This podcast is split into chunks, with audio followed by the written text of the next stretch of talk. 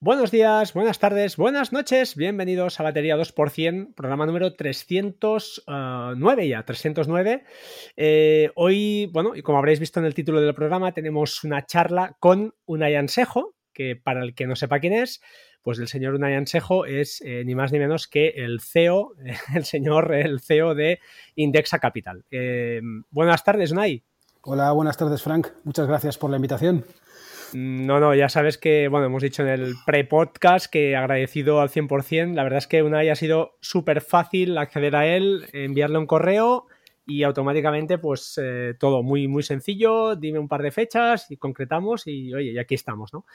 Eh, Unai, eh, bueno, hoy hablaremos de economía, para eso te hemos invitado. Eh, pero para que no sea simplemente un podcast más, eh, pues te voy a preguntar primeramente un par de cosillas, no tu biografía, porque el que la quiera, pues oye, puede buscar, hay, varios sitios en YouTube, canales, en la web, una ahí es, bueno, es, físico, eso sí, lo voy a decir yo, pero además, pues bueno, tiene un historial bastante, bastante heavy.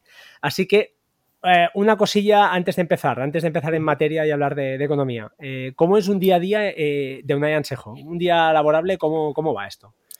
Pues mira, la verdad es que mm, es, una pregunta muy interesante porque desde el año pasado la pandemia ha cambiado bastante mi día a día, ¿no? Yo creo que el de, el de todos. Em, pero en fin, el, mío, pues, eh, pues nada, me despierto, eh, pongo en marcha junto con mi mujer eh, a, la familia, ¿no? Llevamos a los niños a la parada, y, ahora, pues la gran mayoría de los días yo, yo trabajo en casa. yo vivo en Bilbao, y la oficina física está en Madrid. Eh, antes de la pandemia, pues iba pues todas las semanas a, Madrid y estaba allí eh, dos días.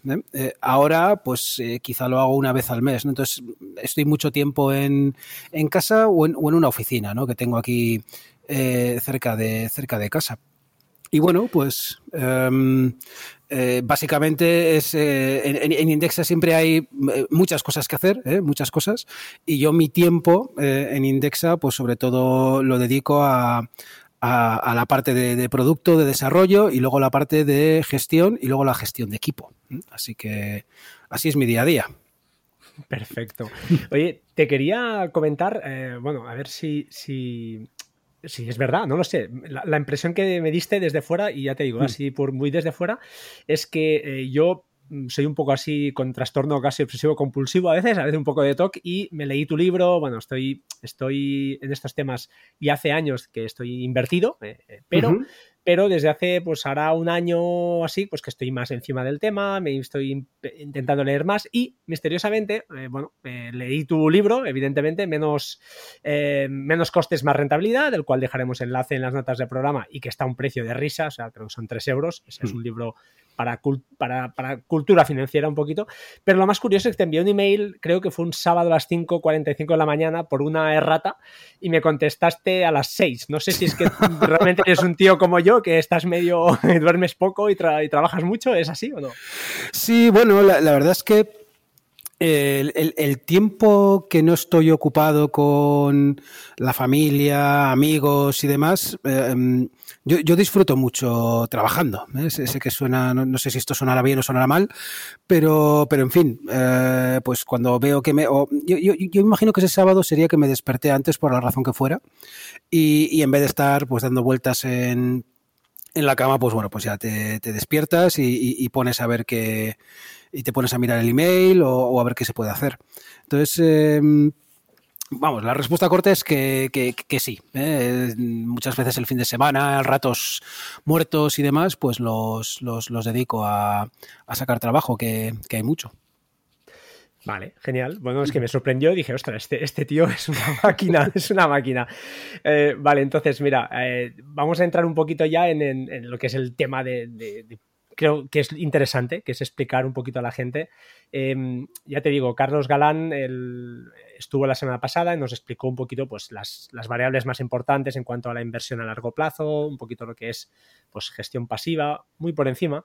Hmm. Pero para alguien que, pues bueno, algún oyente de este podcast, que al final pues, nos gusta la tecnología y no es quizá pues, la temática específica de, inversión o, o monetaria o de cultura financiera, como quieras llamarlo, ¿Qué es Indexa? ¿Qué es una gestión discrecional de carteras a, hmm. grandes rasgos? Sí.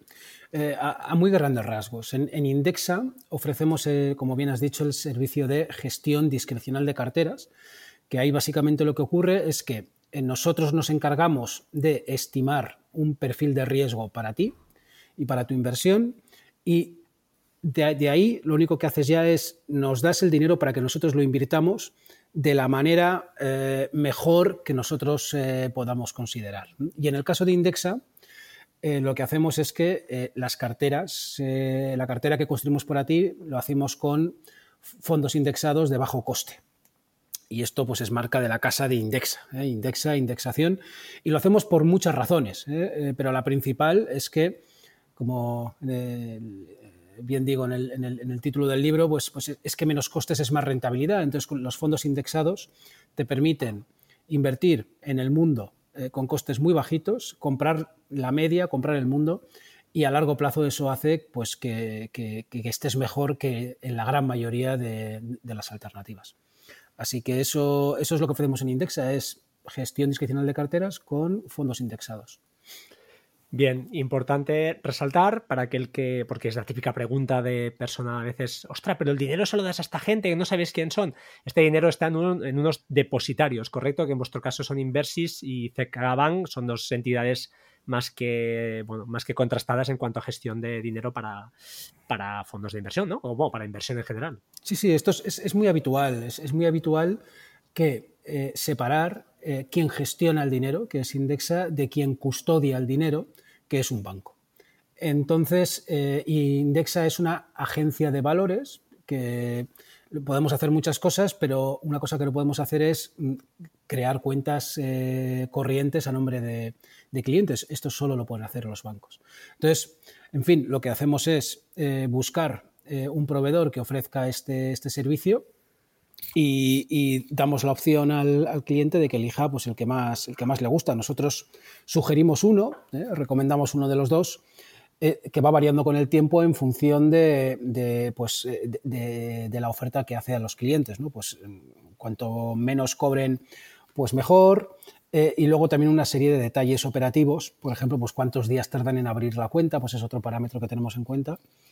Y, pero al final damos la opción al cliente cuando en el alta de, qué banco custodio quiere, quiere elegir. Vale, genial. Sí, sí, es verdad. Yo, bueno, en su día solo creo que estaba Inversis, diría que además habría, pues, mm. lo que es el onboarding era un poquito, pues, más, eh, había que hacer algún trámite con carta. Yo en su día lo hice así. Creo que ahora ya todo es prácticamente digitalizado, ¿no? Y se puede hacer todo online. Sí, sí. Con lo cual, pues, es más, más ágil. Mm. Eh, hablemos de tecnología un poquito en Indexa. Eh, pregunta, ¿eh? Así, lo que me puedas explicar también y lo que, bueno, lo que tú libremente quieras contar. ¿Qué papel juega la tecnología en Indexa porque leí o me pareció leer en el libro que y escuchar en algún lado que realmente lo que es toda la página web, todo lo que es el aplicativo que hay detrás, en principio es vuestro, no es eh, lo habéis eh, creado vosotros directamente, lo habéis subcontratado o, entiendo que tú también te has metido un poquito en las en las tripas de todo esto a nivel de programación y, etcétera. Sí, sí, te cuento un poco.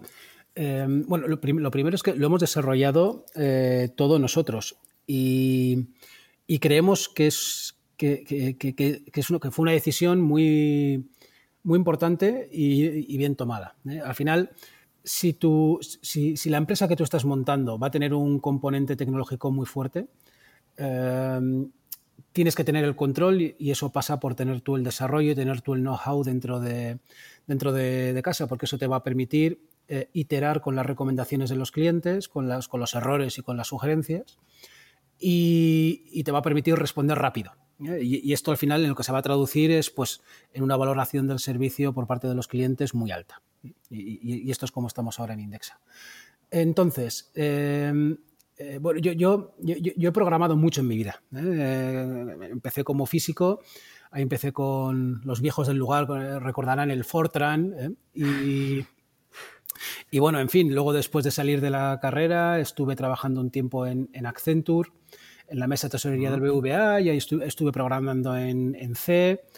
Eh, y luego eh, volví a la universidad a hacer el doctorado y estuve programando en MATLAB y, en fin, y, luego ya pues Indexa, cuando estábamos empezándolo, eh, pues le pregunté a un muy buen amigo mío, Carlos Sánchez, que en su día montó en vivo una, una red social de música y, en fin, le pregunté, ¿no? Le dije, oye, para montar una web, yo, nunca había programado web, ¿qué, cuál es el mejor lenguaje o qué, ¿no? y qué, servidor se coge y qué base de datos y así? Y nada, me dijo, me, explicó y me dijo, pues tienes que elegir entre Java y PHP y yo creo que ahora está un poco mejor PHP. ¿eh? Y, así, y así fue como, como se decidió empezar con PHP y la primera versión de la web la hice yo. Ah, la, hice yo. Ah, de aquella manera también te diré. Y, pero antes de que saliéramos eh, a mercado, eh, como esto es un, negocio regulado, pues tuvimos 12 meses de autorización. 12 meses. Hmm. Entonces, al cuarto o quinto mes de autorización ya cogimos al primer director de tecnología de Alejandro, que, yo creo que con muy buen tino me dijo, mira, Unai, la estructura está bien, pero vamos a, vamos a cambiarlo, ¿no? Y, ahí es donde aprendí la, diferencia entre programar y ser programador, que no tiene nada que ver. ¿eh? Exacto, sí, señor. No, tiene nada que ver. Entonces, en fin, ahí ya, pues, eh, ya, pues con alguien que, efectivamente, ¿no? Eh, conocía lo que era GitHub, pues, pues estas cosas, ¿no? Que, de las que yo no había oído hablar en mi vida, pues ya nos pusimos ya, ya, ya bien, bien, bien a hacer bien el, cimiento y los cimientos, y menos mal, ¿eh? porque ahora veo lo que es un, claro, ya un equipo de, ahora mismo hemos fichado un par de personas, tenemos en, eh, siete, siete, el equipo técnico, pues como no lo tengas todo bien estructurado y organizado, pues rápidamente se convierte en, algo inmanejable. Entonces, vale. Eh, hmm. sí. No, dime, dime. No, no, di, tú, perdón. No, te quería, te quería comentar que, que que nadie se engañe, que lo que entiendo que lo que con ese se refiere es lo que es todo el frontend de cara al, a lo que es lo que ve el, lo que ve el, usuario. Hmm. Lógicamente no afecta a todo lo que son pasarelas de seguridad, etcétera, etcétera. Todo eso está protocolizado y va por detrás y va con otras eh, por, servicios que ya están hechos. Tú no, no, realizaste ninguna parte de esa, sino simplemente pues toda la parte de lo que es el, lo que el usuario ve, alguna gráfica, entiendo algún, algún tema menos eh, que, donde la seguridad no se ve afectada, lógicamente, que nadie se lleva el engaño de que, oiga, ya ha hecho esto este señor y a lo mejor hay un, un, un bug por ahí y puedo robarme el dinero. Eso no es así, que nadie se lleve engaño. Eh, no, no, es, es, es, muy buen apunte. El, eh, al final Indexa funciona eh, hay dos partes de lo, que es Indexa a día de hoy. Es un front para los clientes, entonces toda la información financiera eh, eh, nos nutrimos del banco custodio, entonces ahí hay una interfaz que hacemos con el banco custodio, que nosotros recibimos la información y se la mostramos al cliente pues, de manera más, eh, de manera, pues eso, más, más sencilla, más, más usable, ¿no? Y luego hay una información que va de vuelta, ¿no? Que es mm, en el alta, pues nosotros recogemos toda la información y se la damos al banco custodio para, realizar el alta de las, de las cuentas. Esa es una. Y luego la otra es, el motor de gestión. Nosotros en, todos los días ¿eh? Eh, recibimos y leemos la información del banco custodio y, y, lo que hacemos es comparar las posiciones que tienen los clientes con eh, la posición de las carteras modelos, de la cartera modelo que hemos asignado en el proceso de alta. Y todas estas órdenes que se generan, esas las genera Indexa y se las enviamos a, la plataforma de fondos para su ejecución. Esto también lo hemos hecho en casa. Entonces, bueno, em, empezó contando de cómo empezamos nosotros, pero vamos, a, día de hoy yo tengo pocas dudas que la plataforma que tenemos que tenemos desarrollada en Indexa, pues mira, para una idea, el otro día lo miré, tiene 1100 tests eh, unitarios. Entonces, es, para que... Es que si no, no duermes. O sea, al final, este tipo de, negocios ¿no? que, que, son muy sensibles, ¿no? Eh, al final es dinero de lo que estamos hablando, pues... Eh, pues toca, toca de mucho, hacer mucho test, mucho, mucho, mucho, mucho, y, cualquier desarrollo que haces, pues testarlo mucho. O sea, al final, Em, eh, pues, eh, pues llevamos ya, este es el sexto año, pues la, de horas que tiene la plataforma de Indexa, pues, pues eso es valor que está ahí, ¿no? Que está, que es, horas dedicadas de mucha, de mucha gente en el, desarrollo. Muy bien. Muy bien. Eh, hablemos de, bueno, decir desde aquí que lo que es el onboarding pass, lo que es la, alta, me parece que, bueno, yo al menos en su día ya me pareció buena, pero algún amiguete al que he también enganchado al tema y sin, bueno, sin convencerlo, simplemente explicarle lo que yo hacía, eh, me ha parecido muy ágil, eh, comparadas con algunas otras que yo he probado también, porque al final pues hay que diversificar, tampoco hay que engañarse. Me ha parecido la mejor, casi casi la interfaz más amigable, más sencilla y más ágil a la hora de darse de alta. Me, ha parecido muy, muy buena. La verdad es que os, felicito por, la parte que me toca como usuario, pero muy, muy bien, la verdad. Oye, hablando de ya de herramientas más internas, eh, pregunta también de ignorante, ¿eh? ¿Vosotros hacéis eh, backtesting para testear las carteras? Ya sé que me dirás que no, porque, porque dirás que al final, pues, eh, bueno, no sé si, si lo que ocurre por, por, lo que he leído de ti, que hay un factor suerte, etcétera, etcétera, pero al principio supongo que antes de, pues, de el comité, antes de escoger qué fondos sí, estos fondos no, aparte de los costes, entiendo que también, pues, eh, haríais un poco de backtesting para saber qué rendimientos se esperaban o, o no, o eso no lo, lo, dejáis para los value y este, este tipo de inversión lo que dicen, ¿no? No, hay backtesting malo. ¿eh? al final uno siempre puede estrujar los datos para que te salga un, backtesting un backtesting como tú quieres, ¿no? Pero es, que para los que no lo sepan, ¿no? Backtesting es eh, tú tienes una estrategia de inversión y, compruebas cómo hubiera ido esa estrategia de inversión en el pasado. Y, en base a eso, pues la validas o no la validas. En, en Indexa no funcionamos así. En Indexa la, la, política de inversión es, si quieres, mucho más cualitativa. Es, decir, oye, ¿de qué manera puedo yo comprar eh, la mayor proporción de los bienes financieros que hay en el mundo a un coste bajo? es, decir, la pregunta no es um, voy a buscar aquellas inversiones que, lo hayan hecho bien en el pasado con el objetivo eh, o, con, con, la idea de que vayan bien en el futuro, um, sino, sino es, oye, voy a ver cómo compro un porcentaje lo más alto posible del mundo con los menores costes posibles. Y, para esto pues no hace falta backtesting. Lo que hay que hacer es mm, coger, descargarte de, un proveedor de datos eh, todos los fondos de inversión disponibles y, empezar a analizar eh, eh, cómo, de diversificada puedes hacer la cartera con, los fondos que tienes, que, tienes, que tienes a tu disposición. Y, esto es un trabajo pues, que pues, no se lo puede hacer un ordenador, ¿eh? porque hay, mucho criterio y, necesariamente tienes que tener una opinión subjetiva, que en el caso de Indexa pues tenemos un comité de inversiones donde estamos, además de yo que propongo, pues eh, cuatro personas muy de, muchísima experiencia y, conocidas. Entonces, eh, el, backtesting lo que sí hacemos es, una vez hemos, hemos seleccionado las carteras, eh, lo, que, lo que les mostramos a los clientes son dos cosas. Una, eh, eh, ¿qué hubiera hecho eso en el pasado? Entonces, en ese sentido, sí, es un backtesting, les mostramos pues, qué hubiera hecho en los últimos cinco años una cartera así. Y además vamos hacia más atrás con la idea de buscar un año muy malo, que típicamente suele ser 2008, para explicarles, pues esa cartera en el 2008 hubiera caído un veintitantos por ciento, ¿no? Pon, o, lo que toque, ¿no? En función del riesgo.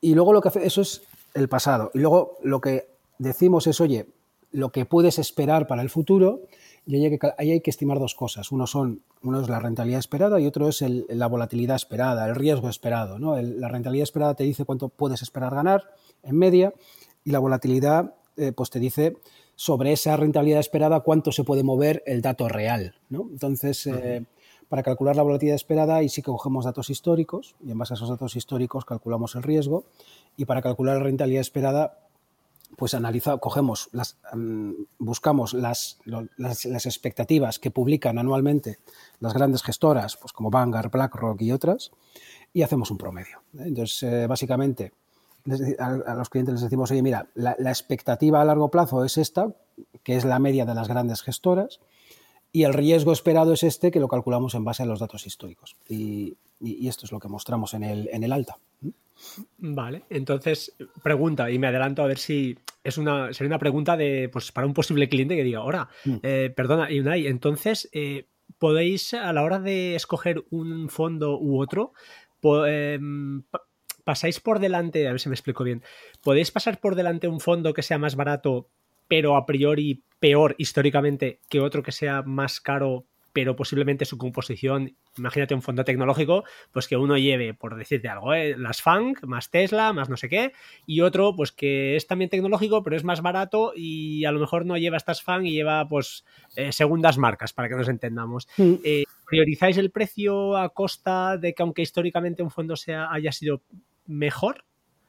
No, no, no, no. es muy buena pregunta. El, el coste es algo publicado, ¿no? Es algo que la, gestora te dice, oye, este es el, coste que yo cobro por gestionar al fondo. Y, luego hay una serie de costes fijos que también son parte de lo que se llama el TER, ¿eh? que es, por ejemplo, pues, el, coste, de auditoría y otros, y otros costes. Pero luego, además, eh, em, uno puede llevarse a la equivocación de pensar que mm, gestionar un fondo indexado es algo sencillo. ¿eh? No, lo es. ¿eh? Hay una parte muy operativa y donde hay mucho conocimiento detrás. O sea, tú al final para invertir en el Standard Poor's 500 pues tienes que comprar las 500 eh, compañías que forman este índice y además tienes que hacerlo al cierre para que las entradas, em, para que justo cuando se impute la entrada, pues coincida con que ya estés invertido, ¿sabes? Para que no estés, para que el fondo no esté ni un minuto eh, sin invertir. Em, pero además de esas 500 acciones, pues algunas eh, quizás sean menos líquidas, entonces pues te va, te va a poder costar eh, comprarla, entonces tienes que buscar con proveedores de mercado de qué manera eh, eh, optimizas la liquidez ¿no? y la ejecución eh, a la hora de comprar esas, acciones. Y entonces al final, además de analizar los, los, costes, pues lo que tienes que hacer es ver, bueno, vale, yo, yo puedo ver sumando los costes, yo puedo ver en bruto dos fondos que siguen el mismo índice, pues puedo ver cuál lo ha hecho mejor. y, y esto es algo que también analizamos. Y por otro lado, algo que también hay que tener muy, muy, muy en cuenta es el índice que sigue cada fondo. Eh, tú al final, si quieres invertir en Estados Unidos, claro, pues, tienes la opción de invertir en el Standard Poor's 500, pero hay otras. Eh, el MSCI USA eh, y, muchos otros. ¿no? Entonces, en cada caso, en función de el índice que se sigue, lo bien que se sigue ese índice y los costes que hay, pues lo metes todo eso en la coctelera y, decides entre las, entre las diferentes opciones que hay. Perfecto. Em, antes de que se me vaya de la cabeza también, que estábamos hablando de software y no me, puedo, no me puedo, ah, pues tengo que aprovechar esta, esta, esta, oportunidad que tengo de hablar contigo. Em, una queja eh, la, aplicación para iPad no, eh, no, existe. Es decir, solo está compilada para, el teléfono, para ellos, de manera que cuando abrimos la aplicación, los que tenemos iPad, se nos abre en vertical, para que nos entendamos. Ah, Dejo aquí anotado, hablo con el CEO, ya que aprovecho, le lanzo el dardo por si se, se, abre desde el navegador y ya está, ¿eh? pero a mí, ya, que tenemos aplicación nativa para ellos, pues estaría muy bien para, para el iPad que también será, fuera funcional, ¿no? Es, una queja entre comillas, ¿eh? No, no, no, haces muy bien en, decírmelo y, lo que te puedo anticipar es que estamos, eh, llevamos ya muchos meses eh, trabajando en una migración de la tecnología de, de las apps. Perfecto, ya me lo eh, imagino porque habrán APIs nuevas y todo iOS, pues es a veces eh, para que sea compilable y la compléis la solo una vez y sea igualmente válida para, para el iPad que para, para el. Claro, entonces eh, ahí pues, pues sabemos que con las aplicaciones tenemos mucho por, mucho por mejorar porque, porque en fin, es, así como en la web pues tenemos muy buenas valoraciones, pues en las, en las aplicaciones las tenemos menos buenas. Así que estamos en ello. Estamos en ello. Bueno, también decir que yo, al menos la aplicación, eh, la, he desinstalado en el teléfono, simplemente para, no mirar, porque al final un, mensaje que dio Carlos, y es verdad, es que mm, al, principio es normal que cuando empieces a metes dinero a alguien que te lo gestione, pues la tentación de ver cómo va, pues es, grande, pero a medida que vas pasando las semanas y los meses, eh, pues... Eh, la necesidad esta yo creo que va desapareciendo y es bueno para tu espíritu, para, tu psicología de inversor y es mejor mirarlo poco, porque, por ejemplo, los que vivimos la caída del mes de marzo, pues eh, yo por mi parte, ya te digo, es que ni lo miré a todo lo pasado, sí que es verdad que aproveché un poquito el mes de abril para, bueno, para inyectar un poquito más, pero, pero no, sin ser experto, al final sentido común y era un poquito lo que íbamos viendo, ¿no? En definitiva, resumen, Indexa, pocas comisiones, diversificar porque compráis, compramos el mundo, ese es el claim, ¿no? Quizá menos, menos, eh, menos eh, comisiones y más rentabilidad. Y mantener, eso es importante también, quiero decirlo yo, que no lo dirá igual él, pero que eh, siempre son acordes a un perfil, hay perfiles de 1 a 10, y que incluso estas 10 preguntas o estas preguntas que hay para, crear el perfil están pensadas. En el libro lo explica muy bien, que creo que además enviaste un, en el, la newsletter que envías semanal, hay un documento que es creo prácticamente el, texto del libro, donde explicáis cómo gestionasteis esta, Em, esta parte. Y también aprovecho, y ahora aprovecho para darte entrada, eh, que escuché como en un entorno de una, bueno, una reunión, una videoconferencia eh, que hablabas de IA, pues planteabas el punto de mejora donde aplicar la inteligencia artificial en, Indexa, que sería un buen punto, mejorar el perfilado del, usuario. No sé si quieres comentar algo al respecto. Sí, el, sí creo, creo, que recuerdo cuál es la charla que, que comentas, ahí era un, un, un, foro muy de inteligencia artificial. ¿no? Entonces, eh, a, mí, a mí siempre me ha, me ha parecido que, que mm, aquellos foros ¿no? donde uno se centra en la herramienta y no tanto en el programa, en el problema que uno quiere solucionar, pues muchas veces uno, ¿no? pues, eh, cuando uno tiene un martillo, eh, pues todos son, todos son clavos. ¿no? Entonces, que, que, la pregunta que hay que hacerse es, oye, ¿qué problema quiero solucionar? Y después decides cuál es la herramienta que vas a utilizar para, para, solucionarlo. Pero bueno, en cualquier caso, ah, el, proceso de perfilado que tenemos ahora es un proceso por el que ya han pasado 32.000 personas, pero al final ha sido un proceso de perfilado pues, que hemos propuesto nosotros. Es, un, vamos, es, totalmente público y, y, al principio pues lo que fuimos es, oye, ir tabulando respuestas y analizando si eh, en base a, las, diferentes tipos de, sets de respuestas, pues el perfil que salía nos parecía razonable a nosotros o no. Ah, luego fuimos haciendo pequeñas mejoras con comentarios de clientes y ahora la duda que me surge es, es em, ya con 32.000 personas que han pasado por ahí, esos clientes más los que han hecho el perfilado pero no son clientes, pues habrá en total unos 60.000 y además sabiendo, conociendo cuál es el comportamiento que han tenido eh, los clientes eh, durante los periodos de volatilidad, podríamos eh, revisitar y de alguna manera analizar si el proceso de perfilado que tenemos, digamos que es, mejorable o no es mejorable. Y quizá hay, quizá hay algoritmos no lineales como los los que se proponen en, la inteligencia artificial, pues como redes neuronales u otras, pues quizá tenga algo que decir eh, a la hora de proponer. ¿eh? Eh, y entonces es una pregunta que yo lanzaba allí en el foro de, inteligencia artificial. Pero no lo sé. es, es, de aquello, es, oye, ¿dónde aplicarías inteligencia artificial en Indexa? Pues en, construir carteras no.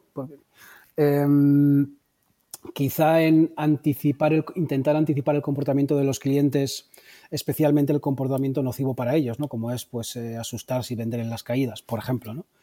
Pues, eh, pues quizás sería otra, ¿no? Eh, con, muchos datos, pues yo qué sé, ahí podrías analizar incluso los clics, ¿no? Que hace la gente, o cuántas veces entra en la app, o quizá...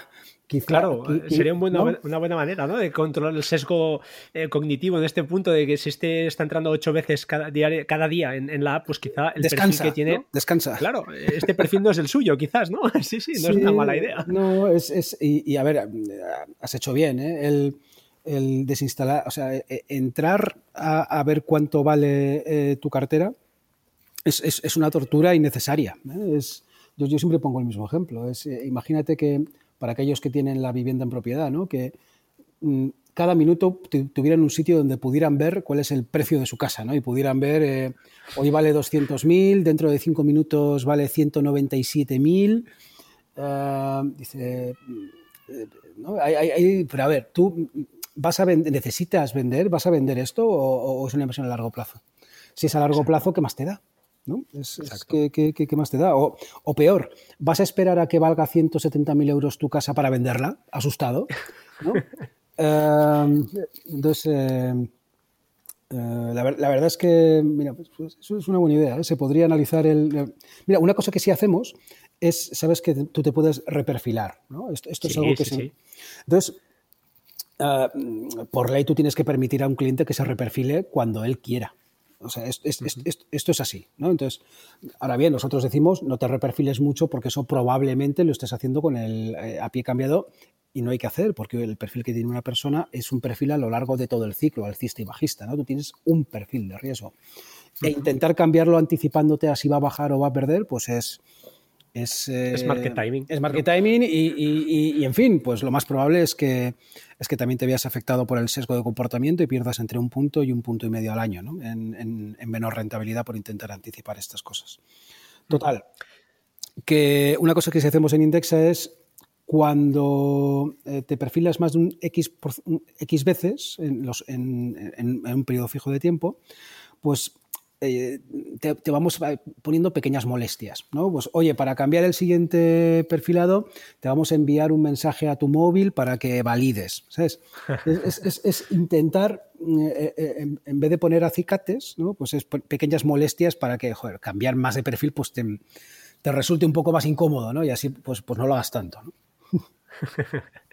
Oye, eh, ahora ya, mira, y, voy a volver otra vez, ¿eh? A la inversión vamos a volver, pero pregunta así personal, medio personal, ¿cómo duerme eh, el CEO de, Indexa, que es una empresa que gestiona, yo ya no sé si son 700 millones, habéis llegado ya a los 700 porque cada vez que leo vais subiendo. 750 hoy. ¿Qué, ¿Qué tal se duerme por las noches? Ahora yo creo que bien, pero eh, y ahora te lo digo un poquito porque la gestión pasiva, pues bueno, ahora llevamos una época muy buena, pero yo mirando históricos y creo que lo escuché en, un, en, un, en, una, en una, una, reunión, eh, un cara a cara con Manolo, ok, Manolo K, creo que es que es eh, súper recomendable porque creo que salen todas las virtudes y las vergüenzas, de, entre comillas, los puntos fuertes y débiles de la gestión pasiva. Y el tramo de 2000 a 2010, pues bueno, la gestión pasiva no fue rentable. Fue mm. prácticamente un tramo plano, incluso con pérdidas o, bueno, pérdidas, con minusvalías del menos 30, con lo cual la gente, bueno, una cosa es una caída muy pronunciada en un mes de marzo, que creo que fue en noviembre ya empezamos a estar en positivo, o incluso antes, yo diría que antes, y la otra pues es una travesía por el desierto, ¿no? Mm. ¿Cómo duerme el CEO de, de Indexa con estas cosas? Pregunto, ¿cómo lo gestionas? Yo entiendo que tu producto es muy sólido ¿eh? y lo vendéis muy bien porque es muy sólida lo, que estáis vendiendo. No, no, además, eh, recalcáis que, no, no, se puede garantizar el, rendimiento, ¿no? E, el ganar hay un factor suerte. Pero no sé, ¿cómo te sientes tú en un día malo? Sí, no, es, es, muy buena pregunta, ¿no? Entonces, yo, yo, lo que te puedo decir es que la evolución de las carteras eh, y yo, la tengo totalmente interiorizada. ¿eh? O sea, yo, llevo ya muchos años, ¿no? En, eh, además de con clientes en Indexa, pues, anteriormente, ¿no? En, mi, en, otras etapas profesionales. Y, yo sé que es lo normal. Entonces, yo duermo, vamos, mm, la evolución del mercado prácticamente no me afecta. ¿eh? Te diría que decirte que no me afecta nada, pues eso no es cierto porque quieras que no, ah, siempre las nuevas caídas que hay son por una causa nueva y, sabes que todo eso pues, es temporal y que eh, eventualmente pues, eh, los mercados vuelven a la senda del crecimiento. Pero en fin, pues eh, al final ahí quieras que no, pues ver, ver, las carteras cayendo 30% o lo que toque, pues en fin, pues es algo que hay que ver, pero dormir, duermo perfectamente. Eso, eso te, lo puedo, te lo puedo decir. Entonces, todo mi, todo mi esfuerzo va por intentar transmitir e intentar eh, anticipar eh, a los clientes eh, mm, pues que esas caídas llegarán para que ellos pierdan la, menor, proporción de, sueño posible cuando esto llegue. Que no es un si esto llega, es cuando llegue. Entonces, y a eso yo personalmente he dedicado mucho tiempo en, mucho, mucho tiempo en Indexa, a intentar explicarle a la gente que invertir va de asumir volatilidad y de asumir riesgo y cuanto más riesgo asumes, pues a largo plazo, pues en principio si diversificas bien y pagas pocos costes, pues la rentabilidad acaba llegando. así que te, diré que, que, en fin, o sea, dentro de ser un profesional de la inversión, pues te acostumbras ¿eh? a, los, a, los, movimientos. Yo ya llevo, yo ya llevo tres, tres meneos así fuertes, ¿no? desde desde que empecé a invertir dinero de otros. Y, en fin, pues al final, pues, pues sabes que la, cosa acaba volviendo, ¿no? Y, que todo lo que hayas podido hacer con tus clientes lo que se llama abonar las pérdidas, que es cuando la cosa va bien explicarles que eventualmente, que eventualmente irá mal, porque eso es así, eventualmente. Y, además no sabemos cuál será la causa. Mira, la última fue un virus que yo personalmente no lo tenía en la lista, ¿sabes? Uh, o sea, Nos falta un meteorito y alguna cosa de estas ahora ya puestos a poner. O sea, yo podía imaginarme cosas, ¿no? Pues podía imaginarme, pues, pues eso, ¿no? Pues crisis bancarias, eh, crisis de endeudamiento de estados. de, esto, de esto eh, hablaremos más tarde. Crisis, crisis de, sobrevaloración de activos, pues en fin, pues las que has visto, ¿no? Las que uno ha visto últimamente, ¿no? Ah, pero un virus, ¿no? Pues eso no, no, Así que, así que no, vamos, te puedo decir que eso me lo preguntan amigos, digo, pero ¿cómo puedes, no? ¿Qué, responsabilidad, qué responsabilidad, ¿no? Tanto cliente y tanto, y tanto dinero. es que cuando está invertido con, un criterio sólido y tal, pues yo les digo siempre, es que cualquier otra alternativa yo pienso que es peor. Así que mm, eh, eso te permite estar tranquilo, ¿eh? recomendando a clientes. Yo una cosa que, que, no has dicho tú y lo digo yo, eh, mm. vosotros practicáis el, lo que decía Taleb, ¿no? el skin in the game, vosotros estáis invertidos también 100%, bueno, 100% en Indexa, diría que tú además tienes otra empresa, pero no mm. hace falta, pues, bueno, que, que, tu capital prácticamente, que no está en otra entidad inversora, está en, en, Indexa, con lo cual sois los primeros interesados, que eso lo hacen todas las gestoras, entiendo, que son los primeros interesados en que funcione y dar ejemplo, ¿no? Decir, oye, yo, yo me juego también mi dinero, ¿no? mi, mi, mm, capital ahí. No, no, es tan habitual, ¿eh? Es... Eh, Mm, eh, por ejemplo, en las gestoras de, entidades financieras no es para nada habitual. Ahí no, pero hablemos de gestoras más pequeñas como de Value, Es, habitual. Pero vamos, eh, Acobas, que... Valor, etcétera, pues. Eh, ahí, es, claro, ahí es más habitual, pero ten en cuenta que la mayoría del dinero no está invertido ahí. O sea, la mayoría del dinero en España está invertido en, fondos gestionados por bancos donde los gestores no tienen dinero. Esto es, esto es algo muy, yo, creo que hay que reseñar porque explica mucho de las cosas que pasan con estos fondos.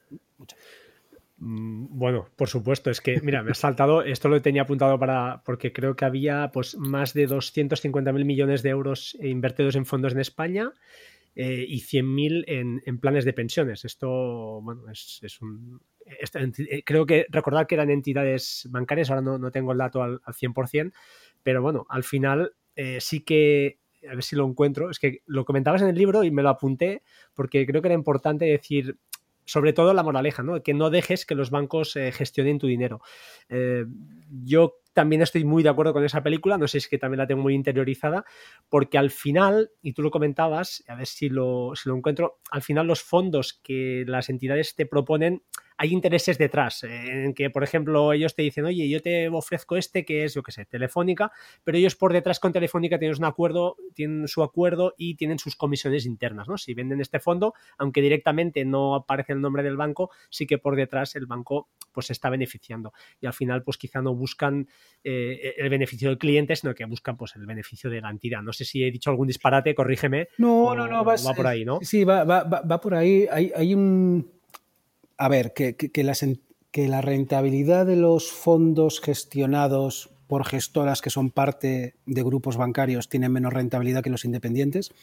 Eh, eh, esto se sabe desde hace mucho tiempo. Pero hubo un artículo del año 2017 em, que además encontró una causa. ¿eh? Y, esto es muy relevante. Y la causa que encontró es lo que tú estás indicando, que es eh, por ponerlo sencillito, ¿no? Es eh, eh, la gestora del Santander tiene más inversión en Telefónica de lo que tocaría en el índice porque el Santander, como entidad financiera, tiene negocio bancario con Telefónica. ¿no? Entonces, por ponerlo sencillito, y, no tengo ni idea si pasará esto con Telefónica o Santander, es por poner un ejemplo, un ejemplo en, en España que se conozca. Y esto los autores encuentran que esto es así porque, por ejemplo, descubren que cuando un gestor eh, que está trabajando en un banco se va a un independiente, ya no tiene este sesgo. Curiosamente. Por ejemplo, ¿eh? Eh, hay, mucho, hacen mucho análisis de, causa de causa-efecto. Y, a mí me parece un, artículo interesantísimo. Y en fin, pues, pues, pues, nada que no sepamos, ¿no? Pues un banco hace muchas cosas, una de ellas es gestionar fondos y, hace muchas otras y en algún momento pues hay colisiones y, entonces tu interés no tiene que no siempre será lo primero, aunque también te digo que el regulador hace mucho, mucho, mucho, mucho por evitar que esto ocurra. ¿eh? O sea, las cosas también han cambiado mucho, han cambiado mucho en este sentido. Perfecto. Eh, luego, a ver, voy a ir dando un poquito de saltos. ¿eh? Te voy a hacer, un, par de preguntas ahora que quiero saber tu opinión. ¿no? ¿Qué, opinas? Y te hablo a nivel ya particular, es una pregunta un poquito así la cuelo, pero ¿qué opinas del hecho de combinar la gestión pasiva con, con ETFs? Ah, en el aspecto en el, fondo, ya sé que son productos distintos a nivel fiscal, etcétera, etcétera, pero sí que comparten que compras, entre comillas, un, pack ¿no? Mm. de, empresas, estás diversificando, aunque los ETFs son mucho más sectorizados y dices, oye, mira, a mí me interesa la ciberseguridad. Pues ostras, he visto que hay un ETF aquí y voy y lo compro a largo plazo. Mm, ¿Qué piensas de ellos? Porque al final las comisiones también son bajas. Lo que pasa es que fiscalmente no tienen las ventajas de los, de los fondos que, ya sabéis, por, por lo explicamos, que son traspasables sin ninguna penalización fiscal. No es como una acción o un ETF que cuando quieres cambiar de, de, fondo, perdón, de ETF, pues tienes que venderlo para recomprar el, nuevo. ¿Y ¿qué, piensas de esto? No sé, de los mm. ETFs. Dime tu opinión. Sí, no, a ver, eh, dos cosas. Una, que Em, los ETFs, como indicas, tienen esta pega, tienen esta pega fiscal, ¿no? y, esto es, quiere decir, si, tú estás buscando invertir en, algo y, tienes dos opciones, uno fondo indexado o ETF, pues eh, no hay duda, ¿no? Tienes que hacer fondo indexado. Entonces, la duda es, oye, si existe algo, algún tipo de inversión que no pueda implementar a través de un fondo indexado, pero sí a través de un ETF, eh, y en ese caso eh, lo harías. Pues en, el caso de, Indexa lo que te puedo decir es que para hacer carteras diversificadas y globales no hace falta invertir en ETFs. Eh, con, la, gama que hay a día de hoy en fondos indexados, más que se cubre las necesidades de, un inversor. Entonces, si la pregunta es, dice, oye, pero yo quiero invertir en, pues como decías, ¿no? en, un ETF específico de ciberseguridad, ¿no? que, sigue un índice publicado por un por, una empresa de índices y, que básicamente sigue ese sector. Entonces, si la pregunta es, oye, ¿recomiendas esto? ¿Recomiendas sobreexponerte a un sector?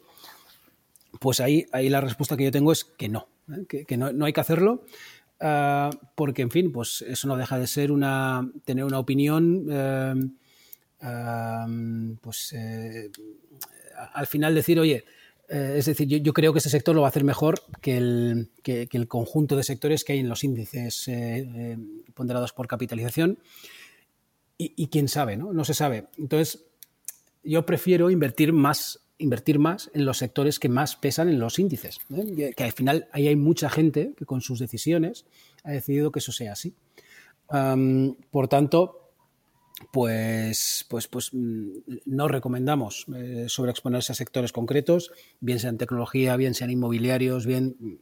Además, cada uno tiene una preferencia distinta sobre esto. por tanto, no, no, vemos la necesidad de, tener que ir a, invertir en, en, ETFs, pues porque para hacer una cartera global diversificada donde eh, los activos que más pesan eh, inviertes más, pues se puede hacer con fondos indexados perfectamente. Vale, vale.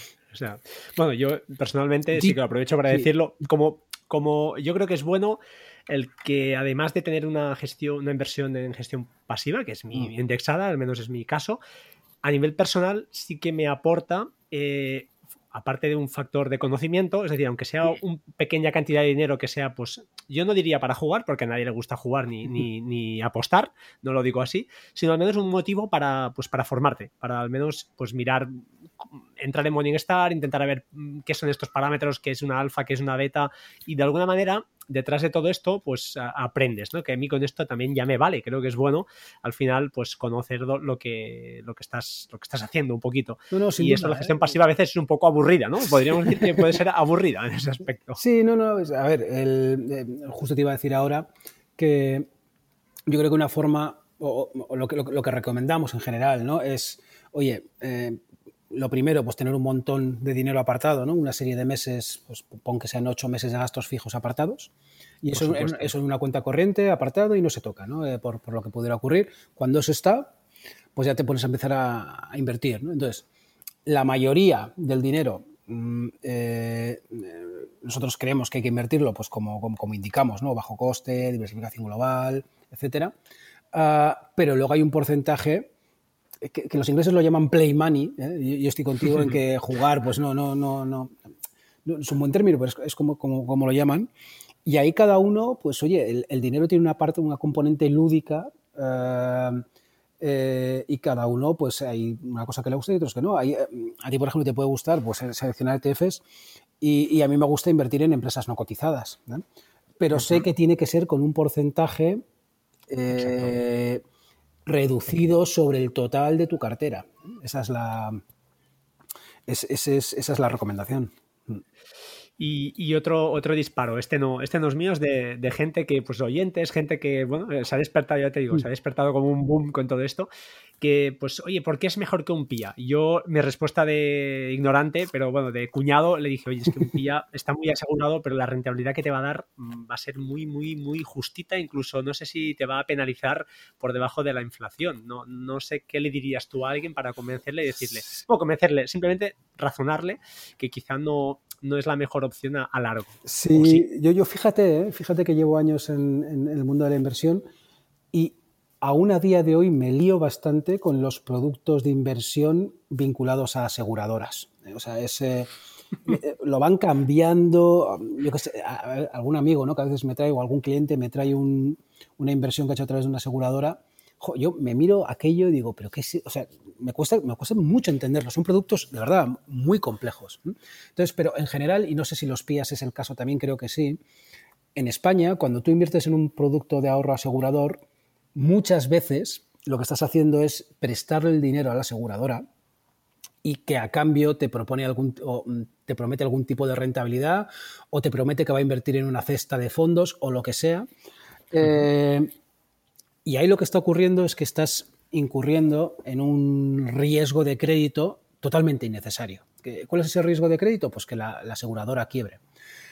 Es, es, ¿Es esto probable? Pues no, es poco probable. ¿eh? Eh, eh, las aseguradoras son entidades muy, en general, muy conservadoras en su gestión. En España, porque en Estados Unidos hemos visto unas cuantas quebrar. Y, es decir, es poco probable, pero es que no es necesario. O sea, ¿para qué?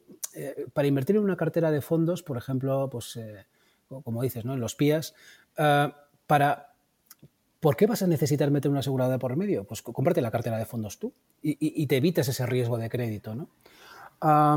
entonces, por esta razón, mm, la gran mayoría de los productos eh, de inversión a través de aseguradoras, para mí, eh, quedan, quedan invalidados. ¿eh? Es decir, un amigo me dice, oye, quiero meter 100.000 euros aquí como lo ves, pues, pues, digo, pues es que no lo hagas. O sea, mm, ¿le prestarías 100.000 euros a una entidad y además asumir el riesgo de inversión? Es que no hace falta. Así que esa es mi recomendación genérica. Y luego, habitualmente, muy habitualmente, yo he visto en productos de, ahorro vinculados a aseguradoras, las comisiones son muchas, visibles y menos visibles. Entonces, eh, es decir, son menos transparentes que los productos eh, financieros de bancos. Esta es mi experiencia. igual está cambiando ahora, ¿eh? no lo sé, pero mi experiencia es que es que no hace falta, no hace falta ah, para tener eh, ahorro bien gestionado irte a una aseguradora. Puedes hacerlo pues con una cartera de fondos y para la parte de, de fiscalidad pues tienes pensiones, que está fuera del balance también de cualquier entidad. Vale, muy bien. Eh, última, bueno, última, no, tengo unas mm. preguntas, a ver si no nos vamos de tiempo, pero me gustaría, no quiero robarte tiempo, pero es que eh, tengo cosas aquí que tengo que preguntarte. Eh, no te puedo ir de aquí sin, sabes que va a salir la palabra, lo sabes, porque en podcast de tecnología sin Bitcoin no, eso no, no Y sé tu opinión, porque me he leído el libro y te he escuchado y lo sé, pero sin que te repitas, intentar no, no, no caer en el, para ti el Bitcoin pues no lo consideras un activo, al igual que el oro, ¿de acuerdo? Pero yo te digo, como contra, ¿eh? y lanzo aquí una serie de dardos que he escuchado también sin, sin conocer mucho. Sí conozco la tecnología que hay detrás, que es el blockchain, pero no acabo de verle tampoco el qué, porque esa súper alta volatilidad al final, para mí, el dinero es una cosa que debe ser estable, pero bueno, mm, esa volatilidad a mí me, me cuesta de entender. Pero, dicho esto, Grupos institucionales han invertido fuertemente como refugio durante este 2020. Eh, la empresa MicroStrategy, esta famosa, que ha invertido parte de su capital mm. en Bitcoin. Eh, ya es un, un tipo de activo, de activo, llámale como quieras, un tipo de moneda virtual que está moviendo pues más de 600 mil millones de dólares, o sea que tiene un volumen bastante importante. Eh, no sé, ¿qué le dirías a alguien que, te argumente, por ejemplo, que los bancos centrales, la Reserva Federal, pues están creando dinero de la nada? Sabes que estamos en unos niveles de deuda impresionantes, nunca vistos, los tipos de interés pues clavados para que no haya ninguna, pues, ninguna quiebra a nivel de país. El dólar ya no está respaldado por el patronor desde 1971, con lo cual un billete de dólar, de dólar realmente detrás del billete no hay nada, mm. no hay nada. No sé, ¿qué más te puedo decir? Pues que un dólar se ha depreciado un 98% desde eso, desde el 71, porque, bueno, si hay unas gráficas que son eh, increíbles. De hecho, ahora, hoy en día, pues cuesta más hacerlo todo, es decir, el dinero va perdiendo valor. Eh, no sé, ¿qué, les dirías a estos que dicen que, pues, que colapsará todo y que los que tengan Bitcoin serán los reyes del nuevo mundo? Te lanzo aquí los dardos, ya sé que es un poquito risa, pero al final el dinero fiduciario está basado, respaldado en dólar, que a su vez el dólar, pues ya sabemos que, es que no hay, ya no hay el patrón oro detrás, con lo cual, eh, bueno, ¿qué diferencia hay entre un dólar y un Bitcoin? La verdad es que es una. mira, yo, yo, creo de todos los, las, los posts y, las cartas eh, quincenales ¿no? que enviamos con formación financiera a clientes, el, sin duda el post donde más, eh, Donde más eh, contestación y donde más discusión hay. Es, Agresividad, además, ¿eh? Agresividad en algún post que vi que ostras, un poco de educación tampoco está mal, ¿eh? No, pero, no, no, está, bien, está bien. el, el el disentimiento ¿no? es, eh, en, las finanzas es lo más habitual. ¿eh? Y es lo más habitual. Y, yo lo que puedo decir, vamos, lo que voy a contar ahora es qué es lo que sinceramente opinamos nosotros. ¿eh? Entonces, y, entonces, lo primero, no invertimos en bitcoins, pero tampoco invertimos en dólares o en euros, en billetes como tal. Ah, no, no, no, por la misma razón, porque si tú tienes un billete de euros, pues no, no, no se multiplica. ¿eh? El billete de euros es el que es. lo que sí invertimos es en acciones denominadas en euros, ¿eh? eso sí. Eh, pero mm, una acción, si la divisa en la que está denominada se depreciase, pues en principio las acciones, pues, mm, mm, y, esto se, ve muy bien invirtiendo en, divisas de países emergentes, ¿no? en acciones, por ejemplo. si te vas a Venezuela, lo que uno ve es que en la divisa venezolana la, rentabilidad de las acciones en Venezuela es, enorme, e, enorme. Eh, pero claro, eh, eh, cuando eso lo traduces a una divisa estable tipo euro, pues la rentabilidad es mucho más baja. ¿no? Entonces, ¿qué quiero decir con esto? Que en Indexa pensamos que como inversión, solamente inversión hay que invertir en activos productivos, activos que tú inviertes y luego tienes algo más.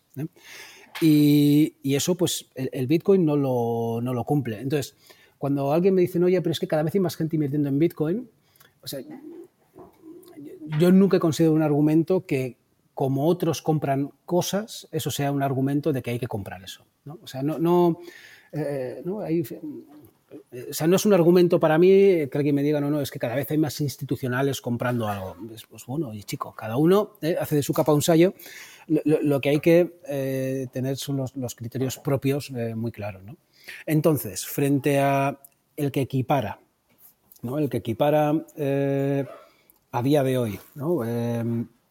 invertir en una cartera diversificada, yendo a lo concreto, ¿no? yendo a lo concreto es eh, eh, entre una inversión diversificada de fondos eh, globales y de bajo coste o una cartera de criptodivisas, pues yo le diría, además con pocas dudas, que como mantener el valor, hay mucha gente que dice, oye, yo creo que va a mantener el valor el Bitcoin, yo, lo que le diría es que para tener mayor seguridad de mantener el valor, lo vas a tener mucho más fácil o con muchas más probabilidades de éxito en una cartera global de acciones y bonos que generan cosas. O sea, porque a mí eh, el hecho de pedirle que a una inversión que genere algo tangible es que tiene mucho sentido porque luego en algún momento la discusión tiene que bajar a, bueno, ¿y esto cuánto vale? Si no genera nada, es imposible tener esa discusión.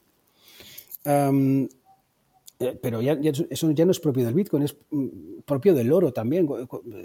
¿Cuánto vale el oro? Pues si es que si no genera nada, qué tipo de análisis de descuento de flujos, qué, tipo de conversación vas a tener con alguien para ponerte de acuerdo. ¿no? Entonces, eh, en fin, bueno, estoy lanzando también yo muchos, muchos dardos, ¿no? A medida de, de, cómo, ¿no? De cómo yo lo tengo estructurado, pero vamos. invertir en clases de activo y eso pasa por eh, detectar eh, inversiones que generan, que son productivas. Y esto pueden ser acciones, pueden ser bonos, pueden ser pisos que generan alquileres, cualquier cosa, pero que genere. Si no genera, pues siempre vas a estar a los vaivenes de y tendrás que estar pensando a ver si va a comprar una gran institución o no, porque, porque es que no tienes forma de, fijar un precio. Y, eso, pues, pues alguien que invierte a largo plazo, pues mm, así yo sí que no dormiría tranquilo. Cuando decías antes, eh, no te digo de verdad, ¿eh? digo, por la misma razón que el Bitcoin puede subir un 80, al día siguiente puede caer un 80 y ya está, ¿sabes? y, y el que me dice, no, pero esto es pues, como eh, reserva de valor, digo, joder, pero algo que, un día puedes comprar una cosa y al día, eh, y al día siguiente puedes comprar un 20% menos, yo no la defino como, como, como, reserva de valor, ¿no? por definición, o sea, porque no, porque no. Pero en fin, eh, dicho esto, ah, dicho esto, al final eh, las inversiones tienen un componente muy humano y, sobre el futuro vaya usted a saber. Si tenemos esta conversación dentro de 10 años, pues ya veremos, ya veremos qué ha pasado. Pero vamos, si lo quieres ver en términos de rentabilidad esperada a riesgo, sin ningún tipo de duda, eh, recomendaría una inversión como la que tenemos ahora en Indexa que, una alternativa como los, las criptodivisas, sin ningún tipo de duda. Bueno, exacto. Sí, lo que pasa es que, claro, siempre queda el el, si el sistema realmente acaba colapsando por, por estos altos niveles de deuda, que, yo no lo sé, no sé cómo lo van. Bueno, de hecho, Japón lleva no sé cuántos años en, recesión, ¿no? En, deflación o en intereses. Eh, Pero ¿qué escenario, qué escenario sería? O sea, el escenario que se, que se pinta ahí sería un escenario en el cual, por ejemplo, el euro, ¿no? Que es la divisa de, de, los, de los inversores en, Indexa, que el euro se depreciase muchísimo con respecto a otras divisas, por ejemplo. o o, que el dólar, por ejemplo, Estados Unidos, país más endeudado del mundo. Mm, Se deprecia. no sé, yo, ya sé, yo no entiendo, la verdad no lo sé, pero me parece imposible, pero como pasan cosas que parecen imposibles. no, pero podemos, hacer economía ficción, ¿no? Un escenario donde, por ejemplo, hay un, episodio de hiperinflación, ¿no? Ponte, en Estados Unidos, por ejemplo, ¿no? Esto sería. sí. Pues mira, en el caso de las carteras de Indexa, eh, hay parte que no está invertida, eh, que está invertida en dólares, que es toda la parte de inversión en acciones de Estados Unidos. También hay bonos, pero están cubiertos a, euro, con lo cual ahí el efecto se compensa. Entonces, la inversión de dólares, la inversión de dólar, entonces, ¿qué pasaría? Pues pasaría algo similar a lo que ocurre en una inversión en Venezuela. Es decir, si hubiera un periodo de hiperinflación en Estados Unidos, lo que ocurriría es que las acciones denominadas en dólares crecerían mucho porque Google seguiría ingresando eh, eh, vendiendo en todo el mundo, entonces eh, seguiría aumentando mucho el valor. Pero el cambio de divisa. Te penalizaría. Entonces, una cosa por la otra, pues probablemente mm, no serían buenos años, pero, pero no desaparece. O sea, no, no, no, no, no quiero decir, es, es, es, estás relativamente bien. Y en el caso en el cual eh, sea el euro el que sea la, divisa que por alguna razón tenga un, periodo de hiperinflación, pues pasaría al revés. Las, inversiones que tenemos fuera de Indexa en otras divisas, pues ahí veríamos que, se, aprecian mucho. En fin, me, me gusta, y, estos escenarios son, muy complejos. ¿eh? Estamos hablando de, escenarios en los cuales hay hiperinflación en, en, grandes divisas globales. ¿no? O sea, que estamos haciendo suficiente eh, estamos siendo suficientemente expeditivos en las, en las hipótesis. Así que, incluso en esos escenarios tan, tan, tan, tan graves, no estarías tan mal en una cartera como, como las Indexa. Esto es lo que puedo decir. Bien. Bueno, en el libro explican los motivos, no los vamos a decir aquí, por qué no se cubre, por qué se cubren los, los bonos y por qué no se cubre la, divisa en, acciones. Pero bueno, eh, son motivos que están argumentados, ¿no? Y además los mm. argumentas muy bien, o sea que no, no tengo nada que decir, pero tampoco, ya te digo, no soy experto. Pero eh, bueno, aprovecho otra vez para recomendar el libro, no por nada, sino porque al final es un conjunto, no, porque no hay, no hay paja en ese libro, es todo, eh, es muy. Ah, es poco didáctico, entre comillas, pero es que se aprende mucho. Realmente hay mucha, mucha información. No, no, se aprende mucho. Y no, no está hecho para expertos, ni mucho menos, porque yo no lo soy, pero está muy bien explicado y muy, sobre todo muy bien argumentado. Los argumentos por los que eh, pues vendes, entre comillas, ¿no? Mm. La gestión pasiva son muy muy sólidos y difíciles, realmente a veces difíciles de rebatir, eso es cierto. Pero bueno, em, sigamos, ya, ya te dejo, te dejo nada, ¿eh? simplemente unas cosillas que quiero apuntar al final. Claro.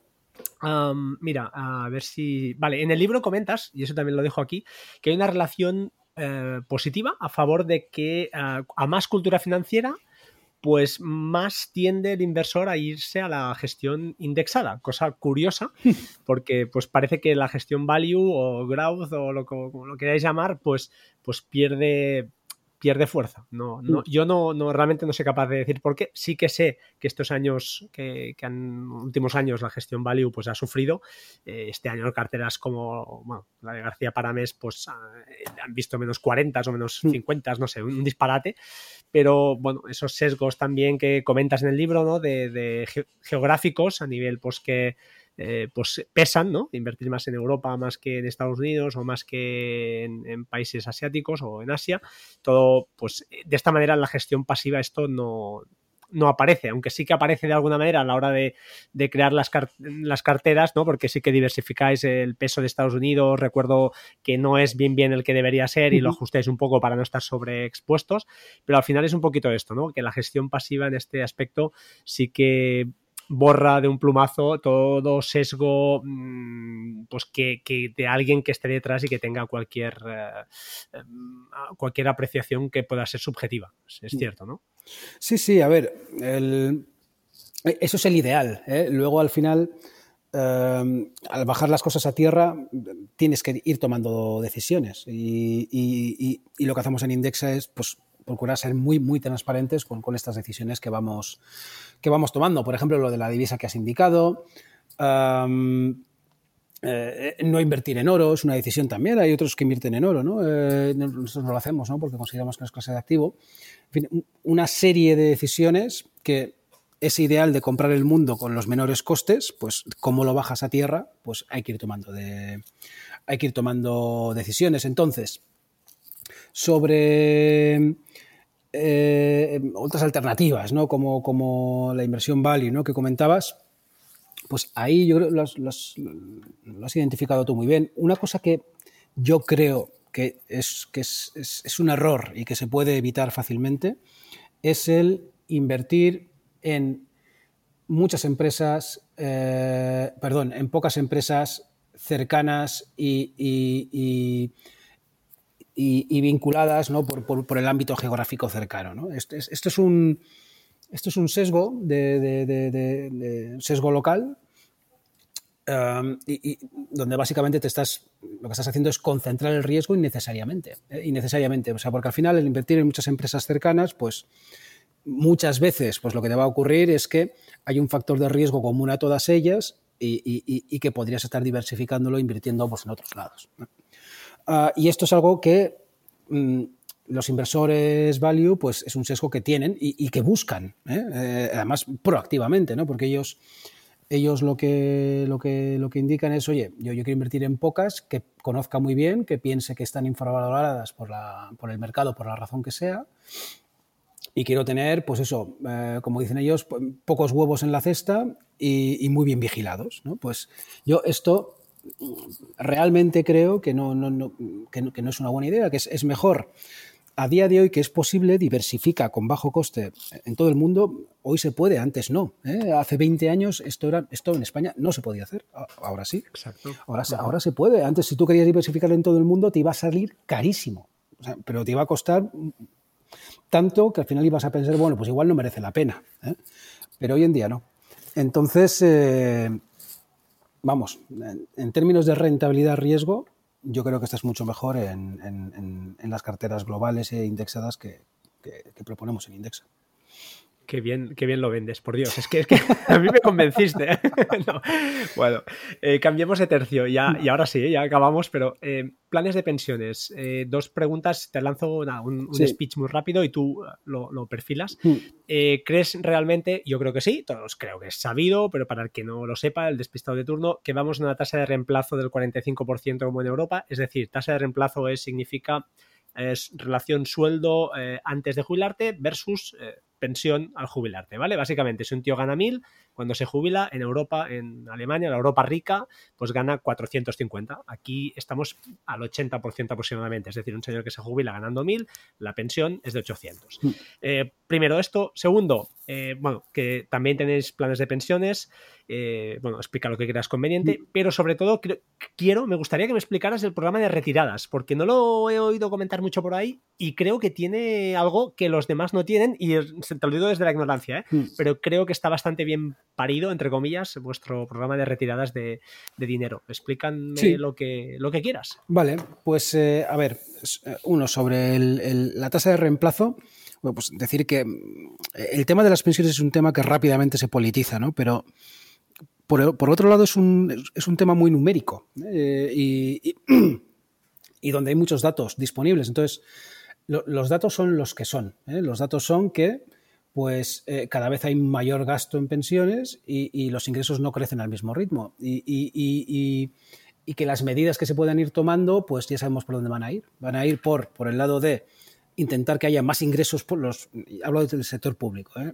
seguridad social, los mayores ingresos posibles y los gastos, pues habrá que intentar contenerlos. Y esto va por ahí. Entonces, eh, independientemente de, del signo político en, cada momento. Entonces, pues en fin, pues para poder tener eh, un nivel de vida similar antes de la jubilación que después, pues, pues toca ahorrar. ¿eh? Y, esto, y, yo creo que esto es algo que que pues, pues, conviene, conviene contarlo. ¿no? Es, entonces, eh, sobre invertir en, a través de los planes de pensiones individuales, pues, eh, eh, en fin, hay un, ahora un menor ventaja fiscal, pues hasta 2.000 euros puedes mm, deducir de tu base imponible del trabajo, es decir, si ingresas 30.000 euros al año, pues ahora puedes aportar hasta 2.000 y, de cara a la declaración de Hacienda es como si ese año hubieras eh, ingresado 28.000, ¿no? Exacto. Al, año siguiente Hacienda pues te devolverá tu tipo, tu tipo marginal eh, multiplicado por esos 2.000 euros. Con lo cual, mm, nuestra recomendación es aportar hasta ese máximo. ¿eh? hay un límite de, ingresos, pero vamos, a partir de unos veintitantos mil euros ya, conviene. y luego, sobre el tema de las retiradas, pues esto aplica a las carteras de fondos, eh, y en las carteras de fondos, eh, cuando tú eh, pues tienes un importe y quieres ir retirándolo, como tienes una cartera, pues habrá algunos fondos que tienen más plusvalías históricas y otros que menos. Entonces, el programa que nosotros hemos programado, y esto, es, esto, es, algo que sí se puede hacer con tecnología muy bien, es si tú dices que quieres mil euros al mes, pues el sistema de los fondos que, que tienes, pues decide eh, cuánto vender de cada uno para minimizar el impacto fiscal. Es decir, va a seleccionar aquellos que más minusvalías tienen y luego va, a reajustar mediante traspaso la cartera para que estés, la cartera esté bien ajustada. Con lo cual volverás a tener tu cartera, pero mm, el sistema ha elegido el fondo que menos te penaliza fiscalmente a la hora de, retirarlo. Y esto es, esto es lo que hacemos en el programa de, retiradas. Genial. Pues para acabar, eh, voy a hacer una, nada, unos, unos impulsos, los haré yo para que no os parezca que, bueno, primero que yo no te pago nada a ti ni tú me has pagado nada a mí, eh, yo simplemente soy un cliente y ya está, uno más. Eh, si un inversor novel, alguien que no ha invertido nunca, me pregunta a mí, me preguntará a mí o te preguntará a ti, a ver si estás de acuerdo o no con esto, es decirle, evita el market timing para empezar, más beneficio ah, va ligado a más riesgo no dejes que un banco gestione tu dinero. Los bancos son las mayores gestoras de productos de inversión, eh, pero con comisiones altísimas, aunque como has dicho tú, el regulador pues está poniendo, está apretando clavijas y está pues intentando que no sea tan, tan bestia. Pero al final están interesados en promocionar sus productos. No invertir en nada que no entiendas. No invertir dinero que no que puedas necesitar en un corto o medio plazo no interesan, entiendo, los clientes que, que pues están continuamente pues eh, haciendo retiradas. Esto al final pierde la, la, gracia, ¿no? Que es el tiempo, ¿no? De, mm. de, cualquier inversión pasiva.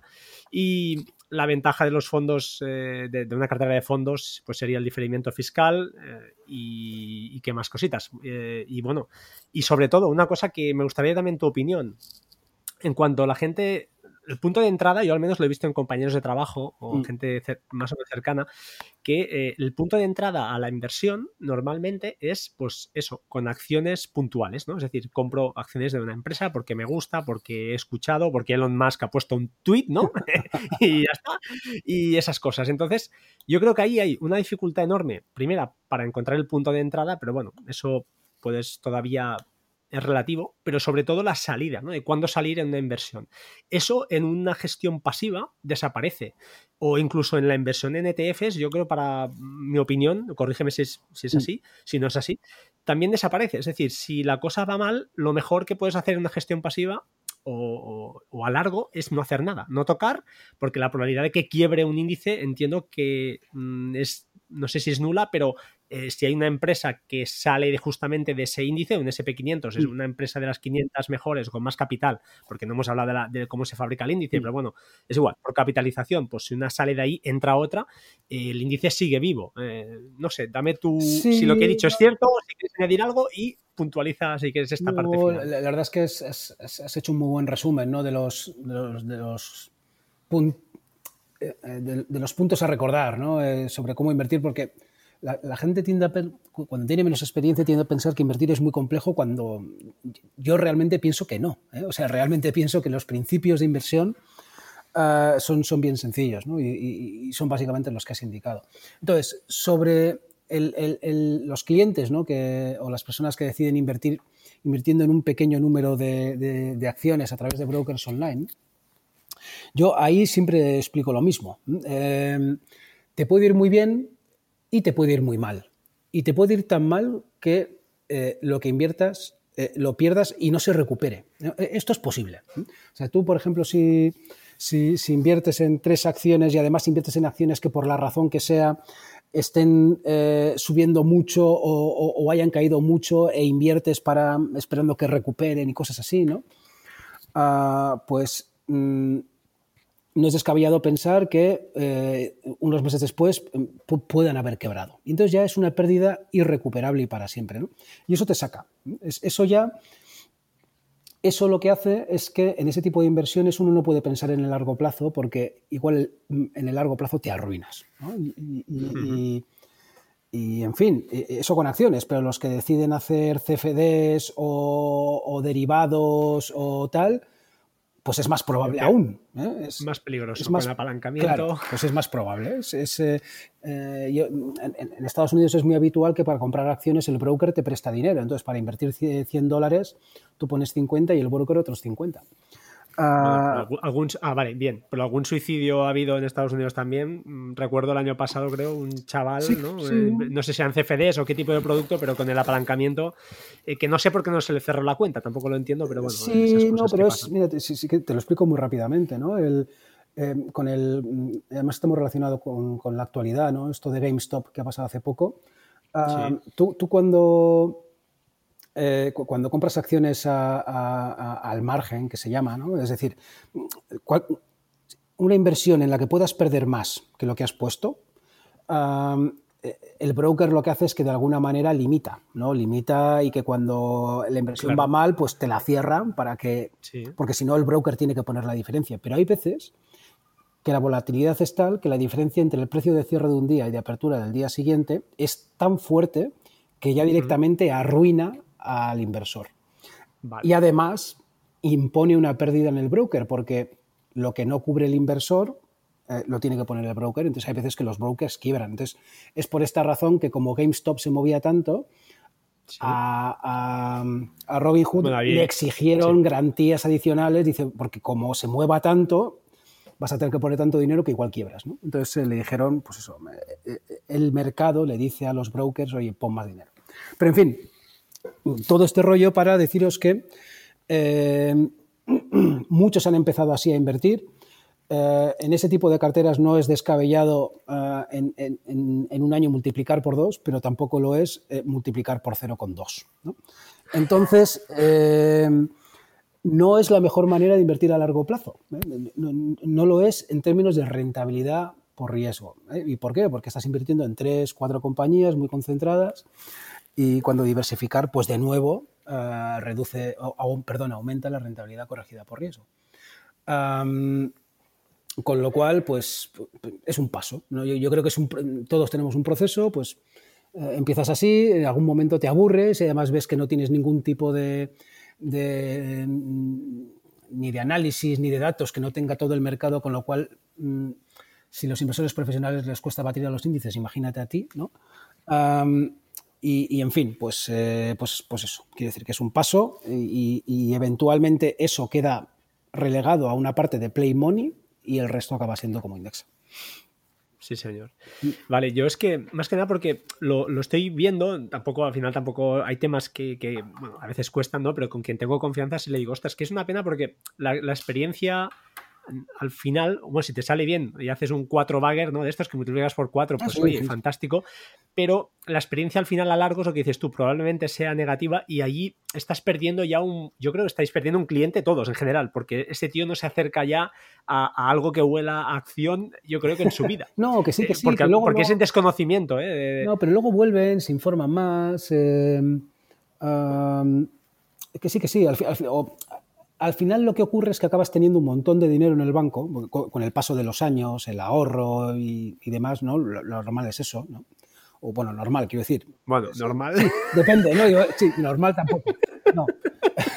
Vamos, veamos, que lo normal es que, eh, lo que quería decir es que es, más normal que con más años tengas más ahorro que con menos, ¿no? Eso es lo que quería decir.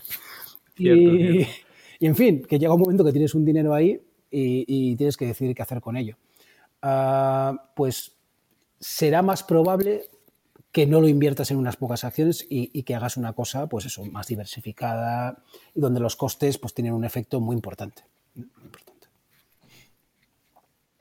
Vale, perfecto. Pues ya está, poca cosa, poca cosa más hay que decir. Em, yo por mi parte, no sé si nos queda algo en el tintero. Eh, yo estoy encantado, gracias, porque es que te ha alargado, creo que te he robado más tiempo del que tocaba. Mm. Pero eh, vaya, deciros que, yo por mi parte como cliente de Indexa, y tengo otras por ahí, ¿eh? pero principalmente mi, parte grande está, está en Indexa, estoy, estoy contento que han venido tiempos malos, también los he vivido, y, bueno, pues eh, al final me gustó mucho lo de la carta a uno mismo, que es un poquito lo que hizo el compañero de Finec, ¿no? El, no me saldrá el nombre, ah, pero, pero bueno, que está muy bien porque al final es un compromiso ¿no? con uno mismo para que cuando las cosas pues se tuerzan, mm, lo que hemos dicho, ¿no? No hacer nada, seguir aportando, haciendo el dólar cost average, ¿no? Mm. entrando dinero poco a poco con esa estrategia, vaya bien o vaya mal, y evitando pues cualquier tipo de sesgo que, nos pueda pues, inducir a, un error y que al final pues, penaliza. Que una cosa que no hemos hablado es el rebalanceo, que otra cosa que a mí me gusta, que alguien dirá, bueno, pues me hago yo la cartera de, indexados porque yo no quiero invertir en, lo que sé, en bonos, porque los bonos esto mala pinta, porque tal. Bueno, digo, vale, pero según pones también, escribes en el libro, eh, en principio se pierde casi medio punto, ¿no? Por el hecho de no rebalancear, es decir, de no equilibrar esos eh, diferentes fondos según tu perfil. Eh, no sé si quieres apuntar esto último y, matamos ya. Sí, Sí, sí, A ver, sobre el tipo de, cliente de háztelo tú mismo, ¿no? vaya por delante. Es, mm, cada vez hay más opciones ¿no? de construirte una cartera indexada eh, tú mismo a un coste muy competitivo. y, esa alternativa es competitiva. ¿eh? Es competitiva. Ahora bien, uh, Indexa ofrece una serie, y Indexa y otros gestores automatizados, eh, hacen una serie de cosas por ti, pues que tienen un coste bajito para el servicio que es. Eh, y cosas que hace Indexa por ti, el reajuste. Em, que te mantiene siempre en tu perfil. Lo puedes hacer tú, por supuesto. Pero bueno, pues hay que estar pendiente, hay que meter las órdenes, hay que... más cosas que hacemos, pues es periódicamente analizamos la cartera de fondos para ver si hay otros fondos más baratos y mejores y tal. Pues lo puedes hacer tú también. De, hecho, puedes copiar, eh, puedes entrar, quiero decir, puedes meterte en la página web de Indexa Capital y ver los fondos que utilizamos y ver si consigues esos. ¿no?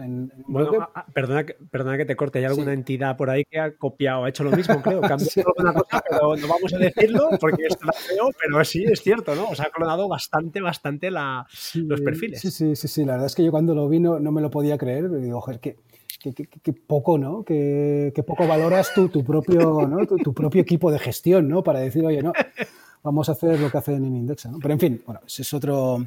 Les gusta la música por eso, ¿eh? Les gusta la música. y... ¿Y qué, te estaba contando? Ah, sí. Lo de... El, do it yourself, ah, el, lo que hacía Indexa además por, la gente. Vamos, lo que, quiero, lo que quiero indicar es que es una opción perfectamente buena para aquel que, que decide quiere dedicar más tiempo. Pero también eh, Indexa permite despreocuparte, envías el dinero, se invierte solo, ah, no tienes que andar tú metiendo las órdenes, eh, en fin. Y, bueno, luego para el que lo valore, ¿no? Eh, pues también hay, procuramos ser muy, muy formativos ¿no? en nuestra relación con, con, los clientes. Y, todo eso, pues por un coste que además es, bajo, y, eso sí que lo, lo, puedo decir, es, es, ahora es bajo, pero es lo más alto que va a ser nunca. Correcto. Em, Van bajando las comisiones cada, vez que somos más. Sí, y, parece una tontería, pero no lo es. ¿eh? O sea, porque te despreocupas también, porque en estas opciones, en estas opciones do it yourself, si pagas muy poco eh, o nada, ¿no? Porque hay veces que no, no se paga ni custodia ni nada, pues eventualmente la situación cambiará. ¿eh? eventualmente la entidad financiera que te ofrece ese servicio pues querrá ganar algo de dinero. ¿Eh? Entonces, pues eh, o bien se venderán los clientes a otra entidad que subirá el precio o como ya hemos visto en el pasado, ¿no? con ejemplos con BNP y Renta 4. Ah, entonces, ahí ¿no? La, política de precios que, hemos fijado en Indexa es que sea bajo, ah, que sea bajo pero que permita que Indexa sea rentable, de tal manera que, sea, mm, que Indexa pueda estar aquí para siempre. Y que, eso sí, eh, los ahorros de, escala, ¿no? Eh, las economías de escala, pues ir repartiéndolas entre, entre los socios de Indexa y, los clientes. Y, pensamos que es, que es la buena. ¿eh? Pensamos que es la buena em, porque te permite pues, que sea una propuesta para siempre, que eso es lo útil. Lo útil es, es, un servicio que pues, la gente puede utilizar pues, a largo plazo. Perfecto. Pues oye, no te voy a robar más tiempo, de verdad. Gracias, muchas, muchas gracias, de verdad, porque ha sido creo que ha sido un podcast muy bueno. O sea que yo te voy a, dejar, voy a dejar que lo despidas tú, pero yo, yo te agradezco de verdad, eh, de, corazón, que tu, tiempo, porque sé que vale dinero, tu tiempo vale dinero, así que, que muchas gracias. Eh, sin más, eh, despido yo y cierras tú el podcast. gracias, Unai Ansejo, por, por, por venir aquí al podcast de Batería 2%. Cualquiera que se quiera interesar, pues en el post pondré información un poquito de Unai, eh, referencia a su libro, porque creo que es, es a nivel divulgativo, creo que es bueno divulgar la cultura financiera. Y, ah, oye, aquel que quiera, pues ya eso ya es un tema muy libre, que quiera pues darse, informarse de lo que es Indexa más a fondo, pues eh, pondremos en la web y cada uno, oye, que haga lo que quiera. En esta vez no pondré, no pondré enlaces eh, afiliados para que no haya ningún problema. Ellos no me han dado nada, yo tampoco nada a ellos. ha sido simplemente interés propio y personal. Y ya que tengo un podcast, pues he intentado aprovecharlo. Y nada, como siempre digo, Sed buenas personas, sed buenos y el señor Una Ensejo que despida el programa y cerramos. Pues nada, oye Frank, muchísimas gracias por, por, la conversación. Yo me, lo he pasado muy bien y, además a mí siempre me gusta eh, el ángulo de tecnología porque es, algo que a mí la tecnología y programar me, gusta mucho. Y nada, pues yo creo que hemos tratado muchos temas. Ah, así que nada, oye, que que, encantado, que si más adelante tenemos que hacer una, una, nueva versión, pues, pues encantado. Así que, así que nada, hasta otra. Muy bien, pues chao, chao, hasta otra, gracias. Adiós, adiós.